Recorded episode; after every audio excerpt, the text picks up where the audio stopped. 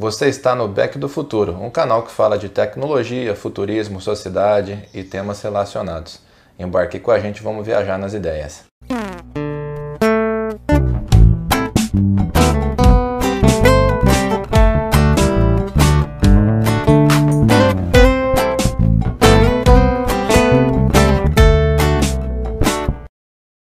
Então esse vídeo é sobre é, aquecimento global elevação do, dos mares e elevação das temperaturas no mundo e como vai ser a repercussão disso, a gente pensando nas próximas décadas, né?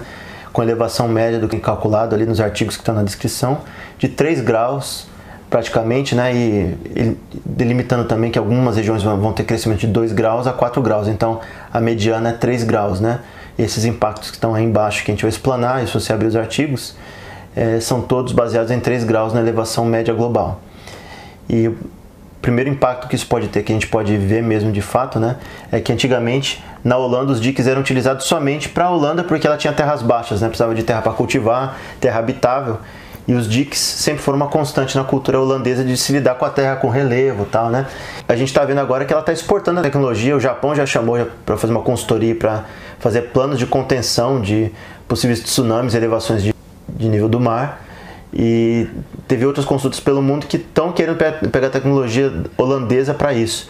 Também está na descrição, se você quiser ver o artigo. Eles aprenderam com, com a necessidade, né? Passaram por uma inundação grande na década de 50 e chegaram num consenso que não adiantava tomar medida assim para o curto prazo, tinha que fazer um, um planejamento para evitar esse tipo de problema de uma forma mais definitiva, né? Sim. E se a gente parar para pensar que esse é só uma das facetas do que pode se desenvolver e que já tem países que estão correndo atrás, né? É, a gente estava conversando, né?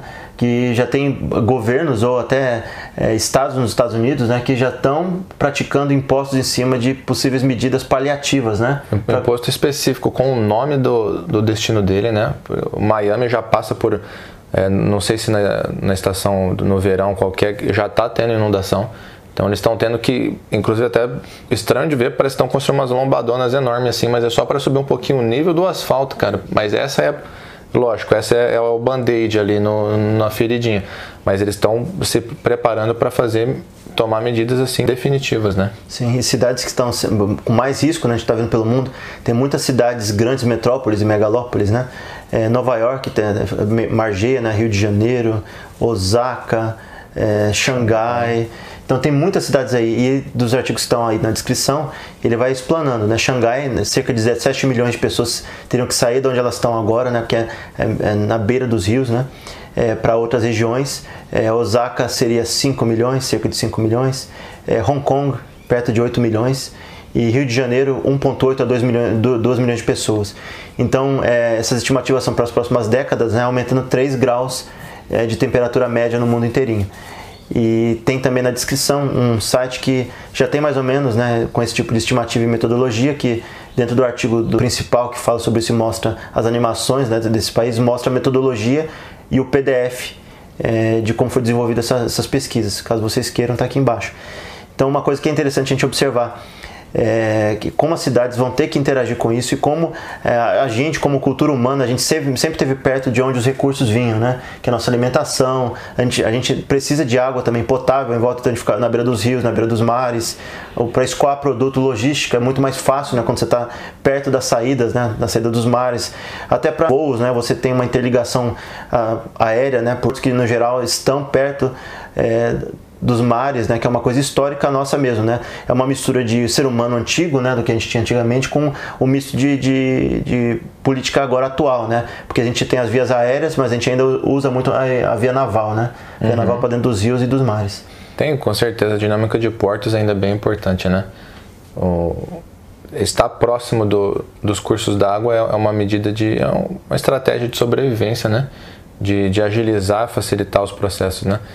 Aqui no Brasil a gente pode ver, né, Paranaguá e Santos, o, a quantidade de, de coisa que passa por ali, de cargueiros, de containers, né, ainda tem uma atividade muito. A gente talvez não veja tanto assim no interior, mas quem está no litoral é acostumado a ver, né? Sim, e se a gente parar para pensar, né, as vias férreas e as vias navais é, já está há muito tempo com a gente, a gente interliga o mundo através dessas vias, né?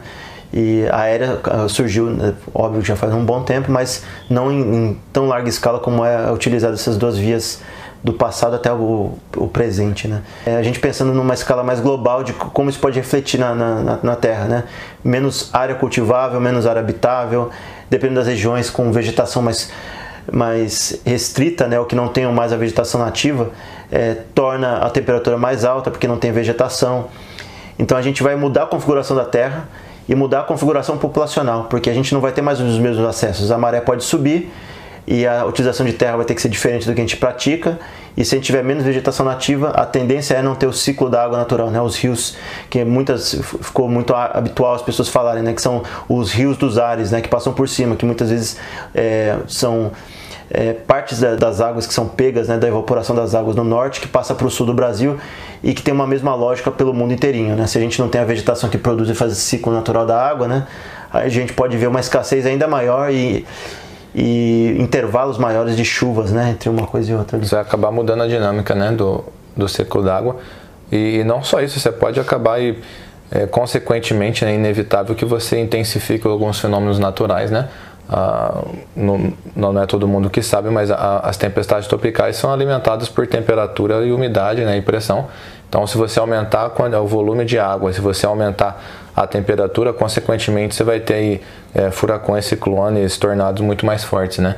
Sim, e uma coisa que é interessante a gente também lembrar é que, a gente também citou no outro vídeo sobre as prisões, é, as, as populações, quando elas chegam em, em situações de crise, isso é chovendo molhado, né? Usando, fazendo trocadilho. Mas as pessoas vão ficando mais inquietas, né? Com menos recursos, menos comida, é, menos área habitável, menos bolsões verdes, né? Isso influencia diretamente na reação das pessoas. É, mas é interessante como a gente pode também olhar dentro da nossa realidade atual, que as evoluções, as inquietações sociais, muitas delas são por escassez de coisas básicas que a gente tem, né? Se, se a gente influencia na nossa água, na nossa comida, na nossa capacidade de construir uma casa segura, é, logo isso tudo vai, vai se desdobrando em aumento de violência, aumento de inquietude das pessoas e isso vai impactando na habitabilidade né, da, da, Terra. A Terra vai ficando cada vez menos habitável, as pessoas vão ficando cada vez com uma vida útil menor. A gente tenta caminhar tanto para ter uma longevidade maior, né, para a gente ter mais idade e tal, e conseguir viver bem nessa Terra. Se a gente não, não colocar isso a longo prazo, não só as gerações futuras, mas estas que a gente ainda está pegando, né, gente no, nova como a gente, a gente pode pegar um, um mundo completamente mudado. Com e, certeza. E a gente passar, vai, pode encurtar a vida útil das pessoas que estão agora. A gente acha assim, tem gente que, como está no artigo, falando que a estimativa é de 100, 50, 60, 80 anos que as pessoas fazem chutando alto, né, sem muito conhecimento, achando que não vai acontecer agora, que elas vão se eximir disso. E que não é bem assim, né? Das próximas décadas, é, tem cenários assim que mostram que o degelo vai aumentando e logo a maré vai aumentando e o aquecimento global é uma, uma série de fatores que vão se desencadeando para aumentar a temperatura em, em, graus maiores. Né? 3 graus parece pouca coisa, mas dentro da escala global e pro, pro degelo, né? A gente já está vendo até embarcação cruzar o Polo Norte, né? Antes eh, nem se pensava nisso, não era uma alternativa viável de, de logística, né? Agora, se você parar para pensar ali os países que tem mais ao norte, né? Se eu não me engano, China, Noruega, Rússia, Estados Unidos, é, Canadá, todos eles ali, é, a troca de produtos ali estão conseguindo já fazer o trajeto, né, através do, do, do polo. Então é uma coisa que é, é agravante, né? E e já, com certeza, você falou do Polo Norte, já, já as empresas de turismo já estão é, abraçando esse mercado, né? Porque além de ser trafegável, tem muita gente, né? Pessoas com dinheiro aí que consegue bancar que não é uma viagem barata de ver isso antes que chega, chega aí no, no seu ponto de, de extinção, por assim dizer, né? Porque tem muita gente que quer ver, né? né o Polo Norte concentra ali alguns tipos de, de animais, algumas coisas que você não vai ver em outro lugar, só lá mesmo, né? Então quem tem dinheiro tá, tá pagando essas empresas de turismo e fazendo um turismo no Ártico. Mas é legal a gente apontar o seguinte, né, para ficar bem claro, né? As pessoas vão lá e pensam muito em várias coisas como se elas fossem estáticas, né? É bem assim, tem ciclos, né, no, no Polo Norte que realmente tem mais gelo e menos gelo, né? Tem o degelo. O problema é que os degelos estão ficando cada vez mais constantes e em períodos maiores, né? E é, quando se faz o gelo novamente, não está no mesmo tamanho de geleiras que estava antigamente. Então você vê a Groenlândia, que há pouco tempo atrás o presidente dos Estados Unidos foi lá e quis comprar da Dinamarca, fala, quis vir, vir com a conversa e acabou sendo podado pela Dinamarca. Mas o que, que acontece? É, ali está acontecendo um degelo forte, então tem tido impacto é, na nossa vida e na, nossa, no, na vida de consumo. É, com certeza que você falou do gelo derrete e vira o quê?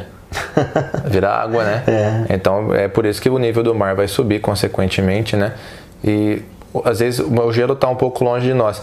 Eu tento pensar também na estação chuvosa, né? A gente já consegue observar é, que, que e, inclusive tem cientistas da área estudando isso, que o nosso período de chuva ele está ficando o, o espaço entre uma chuva e outra está ficando maior porque do mesmo jeito que o gelo tem essa dificuldade de se recompor, né, aquela calota de geleira tem, tem dificuldade de se recompor o que ela era no, quando ela estava firme e, e, forte, a chuva é a mesma coisa, a gente não, não tem mais tanto a, a vegetação, aquela a terra é, crua né, que segura a, as moléculas de água, que segura a água, que segura a umidade, não tem as árvores né, que tem, mas assim em menor quantidade, então a, o fornecimento de, de água é, é rápido, é quase, quase no deserto, que você tem água, rapidamente ela evapora, você não tem nada para segurar ela ali, então a próxima chuva fica muito longe uma da outra, né? Então o, o problema é que, que os países frios passam com gelo, a gente está passando com, com a água, né? Com a chuva. E tem um adendo que a gente aqui no Brasil sabe muito bem como é que, como é que ocorreu há pouco tempo atrás. A cantareira, né? Teve dificuldade muito grande de abastecimento porque a população está crescendo e a gente, com, sendo ficando mais numeroso e migrando para certas regiões, a gente mata certos rios né, com consumo. Talvez, é, se a gente parar para pensar numa escala mais é, abrangente da, do país, que a gente não tem essa possibilidade, não são todos os pontos do Brasil que tem bons polos né, de empregabilidade né, pelo Brasil, mas aí você vê que uma cidade de acima de 10, 12 milhões de habitantes, que é São Paulo, a região ali do ABC, né, ou a Grande São Paulo, é, se abastece todo aquele rio e vai sugando a água dali. Então, muita gente consumindo aquela água e não pega de fontes variadas e, e a população não está espalhada pelo, pelo território, né? Então, vai sobrecarregando também as, as bacias dos rios. Então, a gente tem menos água potável, vai subindo o nível de água salgada. A gente vai ter que trabalhar com, talvez, com desalinização, pensando a médio e longo prazo, né? Porque se a gente é, tiver muito pouca água potável para o povo, a gente vai ter que pensar em alternativas e a primeira alternativa que já bate, já vem na, na mente é, é dessalinizar a água, como já vem sendo feito há muito tempo em Israel, né, que eles usam bastante, mas é altamente custosa ainda. E a gente pensar em como vai ser o ciclo d'água, da gente utilizar uma população de bilhões de pessoas usando a água do mar, né, é algo preocupante, porque a gente pode também acabar é, reduzindo é, partes né, de, de, de, de biomas né, que que são de, de, de, seres ali aquáticos, né? a gente acabar tirando deles o que é que eles usam para viver. Então a gente vai criar outro desbalanço na Terra, né? E junto com o aumento da, da temperatura, né? Isso tudo aí aliado pode causar um, um, um mundo inabitável, né? Perto disso. Com certeza. Mas é, às vezes por falta de entender também o, o que o profissional da área está dizendo, né? O, o, o, climatólogo, o geógrafo, o cientista, seja o que for. Porque realmente, se você conversar aí com, com alguém que estuda, ele vai falar que a água não vai acabar, né? Só que ele não, não entende o que o, o traduzindo o que o, o que o cientista fala, não vai acabar a água, o H2O vai existir. O que vai ficar escasso é a, a, a, quantidade de água limpa, né? Vocês já devem ter visto vários diagramas e filmes explicativos, né? Que é, é menos de acho que 5% de água potável comparado ao resto da. Posso estar enganado, né? Mas é uma porcentagem bem pequena em relação à água total da Terra, né? Que a maior parte é salina, né? poluída, né? Então a, a gente tem muito pouco ou restrito é, de água mesmo que a gente pode pegar e tomar. E se a gente fosse realmente ter que tratar os outros meios, ia encarecer bastante. Ou seja, hoje a gente pode, a gente tem acesso a água potável num custo razoável, ar num custo zero pra gente, né? E coisas que são básicas pra gente. E ainda mais no Brasil, que a gente tem alimentação é, nativa mesmo, né? Alimentação de arroz, feijão e coisas que a gente pode plantar. A gente é um país privilegiado nesse sentido, que a comida nesse sentido não é tão cara. Mas você vai para outros países que a comida é ultraprocessada ou ela precisa pegar de outros lugares, a gente já começa a sentir, entendeu? Países que é, são mais. É, não tem uma temperatura como a nossa, tão privilegiada, não tem uma terra tão disponível como a nossa no momento é, né? E com menos terra, né? E com, e com temperaturas não tão favoráveis para certo tipo de alimento, vai reduzir bastante a produção alimentícia, né? Se a gente pensar em, a longo prazo, né? É, como é que a gente vai produzir, a, conseguir produzir para uma população que está crescente precisando de comida no mundo inteirinho e está ficando escasso a terra e, e, os recursos em volta né, para conseguir fazer essa, essa terra girar. Qualquer um que lida com terra sabe da necessidade e como é necessário ter um, um, intervalo legal de chuvas. Não basta só irrigação, porque irrigação se, se alimenta de um rio. E se o rio ficar escasso, todo mundo pegar do rio, vai descendo o nível do rio e acaba secando, dependendo da região. Então a gente está dentro de um, de um, equilíbrio ali que a gente está esquecendo disso, a gente está desequilibrando o que tem em volta, né? Não, com certeza. Não, não à toa os exemplos aí de, de rios intermitentes, né? Que na, na, estação chuvosa você tem que passar de barco, na estação seca você passa andando no rio, né? Você precisa da, da chuva, você precisa da água ali regular para reabastecer a fonte da água para agricultura ou para subsistência aí. E sabe o que eu estava pensando, cara? É, o, o, outro problema da, da, da inundação, do aumento do nível do mar.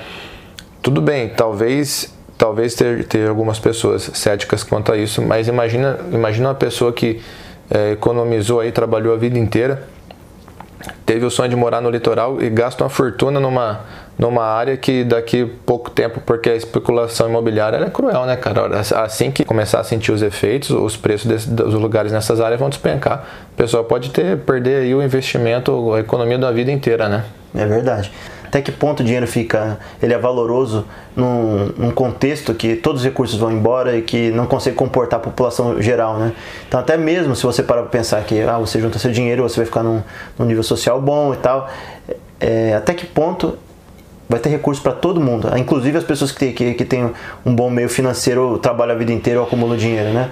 Se a gente não tiver um, uma zona habitável minimamente boa para todo mundo, entendeu? Como é que vai ser é, para todo mundo conseguir coexistir ou a maioria, né? Vai sobrar um, vai sobrar terra, mas para um pouquinho. Ou essas pessoas, os pouquinhos que vão estar, elas vão querer se cercenear e querer criar um, um contexto paralelo que não seja a realidade do resto do mundo. E, e para isso vai ser, vão ser poucos os, os, esses bolsões, né? Se a gente não atuar agora e não, não reconfigurar a forma como a gente lida com a nossa cidade, com o nosso meio, né? É, até a vida urbana vai ficar insuportável. Né? A gente precisa recriar formas para trazer o espaço público de volta para a gente. Né? A gente ter mais bolsões de áreas verdes e tornar aquilo ali nosso de novo, né? porque o espaço público não é mais nosso. Né? As pessoas pararam de frequentar paulatinamente, né, é, as pessoas têm voltado com, com os movimentos de tenta, com tentativa de mudanças sociais e políticas, mas é muito intermitente, né, não é uma coisa constante. As pessoas têm que, a gente tem que voltar a tentar trazer de volta para a gente as coisas, né, para a gente conseguir utilizar o espaço que hoje em dia é muito obrigatório, né, a gente usa muito para ir para o emprego, para andar, para fazer coisas básicas, mas tudo concretado, né tudo dentro de uma impermeabilização de, de mundo que não é o natural aquilo ali, né? A selva de pedra, né? A famosa. Exato. Vamos falar agora da, da, dessa influência no, no, ser humano, no seu comportamento, é, tanto migratório quanto de produtividade, né? A gente tem uma, alguns links recomendados na descrição desse vídeo. É, um deles fala que aproximadamente a estimativa né, de que 140 milhões aí de pessoas, tanto da África subsaariana quanto também na América Latina e na Ásia, né? Que vão migrar, né? De, de lugares ali que estão com temperatura subindo acima de, de talvez de 2 a 3 graus, né? Então eles vão, como o outro artigo também fala, a tendência é subir para países que têm um clima mais frio ou mais é, subtropical, né? Algo mais temperado. Então, isso é uma estimativa, né? Claro que não estão é, cravando e é algo desigual e desnivelado ao longo do, do globo, porque tem relevos e climas diferentes em cada lugar. Então, esse, essa reação pode ser diferente dependendo do lugar. Com certeza. É, inclusive é um, um artigo bem interessante né, do, do MIT, né, uma fonte assim, bem confiável que a gente pode, pode citar aqui com tranquilidade. É, eles estão tentando rastrear, né, inclusive se como você vai rastrear para onde essas pessoas vão migrar, né? Quando elas vão migrar, né? o aumento assim da, da temperatura pode influenciar em várias coisas, ter ambientes que ficariam assim inóspitos, né? Realmente inabitáveis. Às vezes parece que não, mas a gente já falou pequenas mudanças assim, uma oscilação aí de 3 graus na temperatura pode mudar a dinâmica de, de chuvas, problema com, com gelo, degelo. Então uma hora ou outra vai ser inevitável que essas pessoas procurem um lugar mais habitável. Até com a inundação, o, Bira já falou, vai diminuir a, a quantidade de, de, terra livre que a gente vai ter, tanto para habitação quanto para cultivo.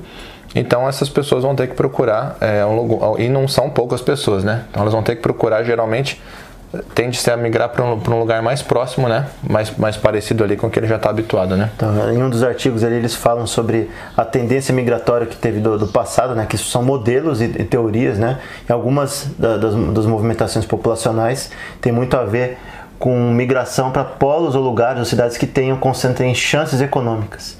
Então, o que, que eles querem fazer com esses modelos? Compreender cada vez mais como é que funciona para conseguir se preparar melhor, porque você precisa ter uma infraestrutura de bairro, né? Está escrito ali no artigo, é, de bairros que são é, mais acessíveis para as pessoas se mudarem, né? Que sejam na, em áreas metropolitanas, hospital, escola, né? Isso tudo precisa de uma infraestrutura quando você recebe esse tipo de migração. A questão maior que, que ele começa a levantar, e nesses modelos eles pegam dados que são de algumas partes do globo e outras também focadas mais nos Estados Unidos, que dá a entender que a temperatura mais é, ideal para o ser humano na Terra é entre 20 e 30 graus. Acima dos 30 graus centígrados, começa a cada grau adicional diferença no, nos hábitos mesmo, né? De, desde é, pessoas se xingarem mais em mídia social, a desempenho do trabalho, acho que eles colocaram um quantitativo ali de 20 dólares a cada grau adicional acima de 30 graus de perda de produtividade. Ou seja, tem perda de, de, de dinheiro né, dentro do desempenho das pessoas que estão fazendo o trabalho.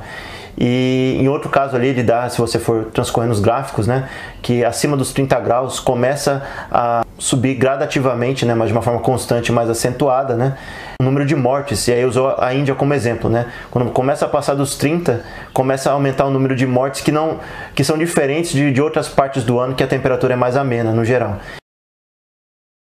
Então, todos esses aspectos têm tudo a ver com aumento da temperatura. Você aumenta, aumentando a temperatura tem perda de desempenho, perda de qualidade de vida, morte, pessoas mais irritadas, ou seja, tem mais é, crises sociais e crises entre as pessoas, né? tem muito mais violência. Então o, o clima né, tem relação direta, a gente faz parte desse clima e desse meio.